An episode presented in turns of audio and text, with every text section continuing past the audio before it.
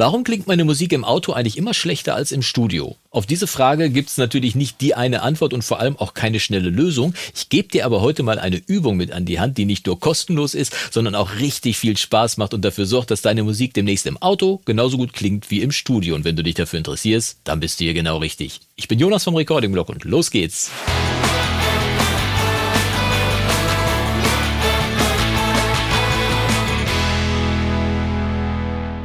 Tag und schön, dass du wieder eingeschaltet hast zu einem weiteren Video im Recording-Blog. Und falls du neu hier sein solltest, ich bin Jonas vom Recording-Blog und ich verrate dir hier in über 400 Videos jede Menge Tipps und Tricks, die dafür sorgen sollen, dass deine Musik aus deinem Tonstudio sich demnächst hinter den Hits im Radio überhaupt nicht mehr verstecken muss. Und falls du in Zukunft kein Video wie dieses hier mehr verpassen möchtest, ist das eine gute Gelegenheit, jetzt mal eben schnell auf den Abo-Knopf drauf zu drücken und vergiss bei der Benachrichtigungsglocke nicht auf alle zu klicken, denn dann kriegst du immer einen Hinweis, wann das nächste Video rauskommt.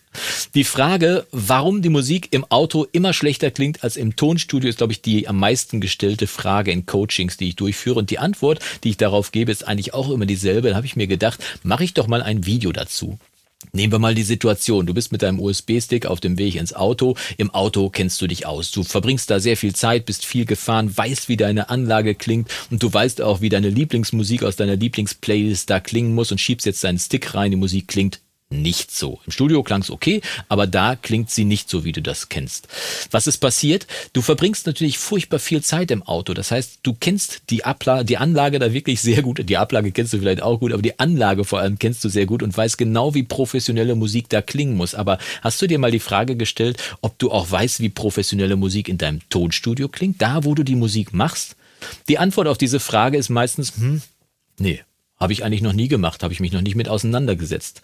Das ist nämlich einer der Gründe, warum wir nicht wissen, wie Musik bei uns im Tonstudio klingen muss. Wir mischen halt irgendwie drauf los, denken, das klingt gut, gehen mit der Musik ins Autoradio, wo wir wissen, wie die Musik klingen muss und dann stellen wir fest, da ist ein Unterschied.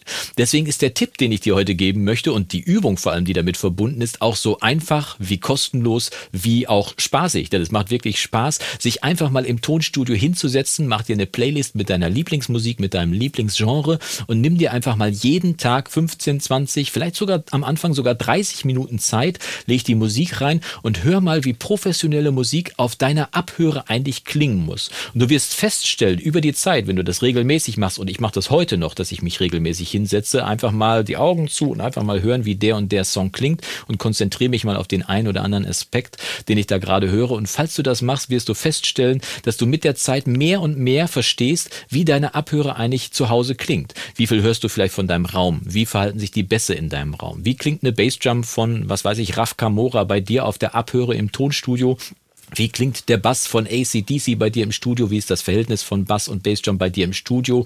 Oder vielleicht, wie viel Hall ist eigentlich auf der Stimme drauf? Hall ist ja zum Beispiel so ein Ding, wenn du im Auto sitzt, da kann sich durchaus durch die Gegebenheiten im Auto einiges versenden. Aber im Tonstudio kannst du sicherlich gut hören, wie viel Hall hinter so einer Stimme sein darf. Und du wirst dann beim nächsten Mix auf jeden Fall zielsicher wissen, wie viel Hall du hinter die Stimme zum Beispiel geben darfst, weil du das ja schon bei professionellen Produktionen gehört hast, was du vielleicht bei dir im Auto überhaupt gar nicht gehört hast, weil sich da versendet verwendet hat.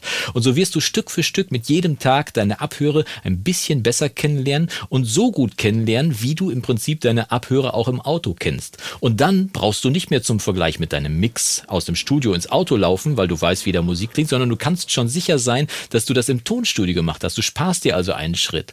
Je besser du deine Abhöre kennst, kennenlernst und kennst, umso zielsicherer, umso geschmackssicherer kannst du im Mix vorgehen. Du weißt, wie laut eine Bassdrum plötzlich sein muss, wie fett sie sein muss, wie viel Bass dein Raum wegnimmt oder wie wenig er wegnimmt, wie das Verhältnis Bassdrum-Bass ist und so weiter und so fort, bist zielsicherer im Mischen und die Übung macht auch noch Spaß. Für Außenstehende mag es so aussehen, als wenn du nur rumsitzt und Musik hörst, aber du trainierst und lass dir nichts erzählen. Das ist wirklich eine wichtige Übung, deine Abhöre gut kennenzulernen und das funktioniert sowohl mit Kopfhörern als auch mit deiner Abhöre im Raum.